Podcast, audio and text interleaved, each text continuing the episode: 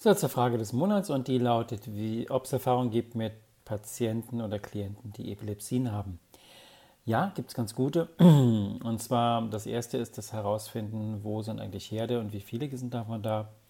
Wenn ihr mit der Hand durch das Gehirn euch durchbewegt und auch durch das Rückenmark und durch das Nervensystem, dann werdet ihr die Herde finden, weil die zeigen sich nämlich als Widerstände.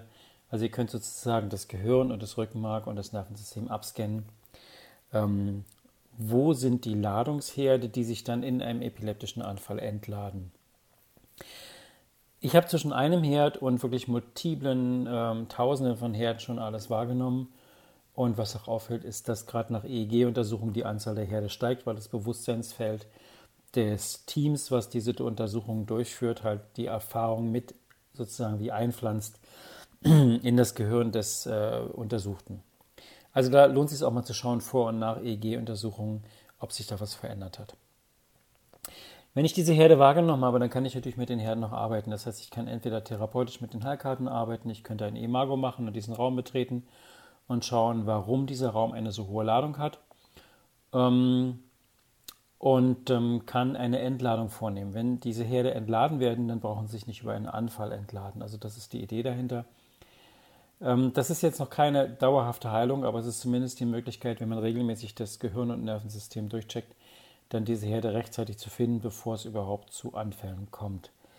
Wir haben für Kinder den, ähm, den Brainfit gemacht, primär, der kennt ich natürlich bei auch Erwachsenen auch super, weil der enthält vier Elemente. Zum einen diesen Punkt ähm, dieser Identität, das heißt, ist der betroffene Klient in seiner Identität. Das zweite ist ein Abbild darf das Gehirns- und Nervensystem als Erinnerung daran, das durchzuchecken.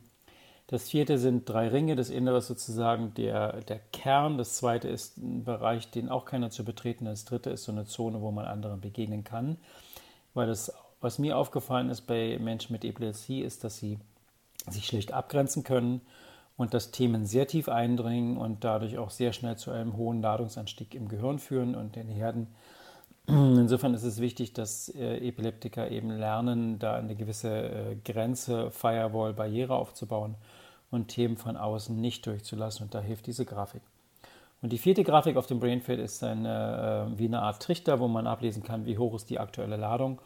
Und dann kam die Idee über einen Spin-off, also einen rotierenden Spinner, ähm, eine Entladung vorzunehmen. Wir haben das mit dem Color-Symbol bedruckt oder beklebt. Und ähm, dadurch, wenn man mit dem, mit dem Spin-off arbeitet, dann ist es so, als ob dieser Spin-off die Ladung, die in dem System vorhanden ist, transformiert und reduziert. Das funktioniert auch super bei kleinen Kindern, die äh, von Epilepsien betroffen sind und die sich dann eben auch selber helfen können. Also insofern zuerst wahrnehmen und dann schauen, muss ich mehr wissen, muss ich mal tief hineingehen in die Themen und wie kriege ich die Themen entladen. Also insofern gute Erfahrung, noch nicht die Heilung, die ich mir gerne wünschen würde und die, äh, diese, diese wirklich Klärung des Grundthemas, aber ähm, prophylaktisch ähm, sehr schöne Methoden, um zu verhindern, dass es immer wieder zu den Anfällen kommt.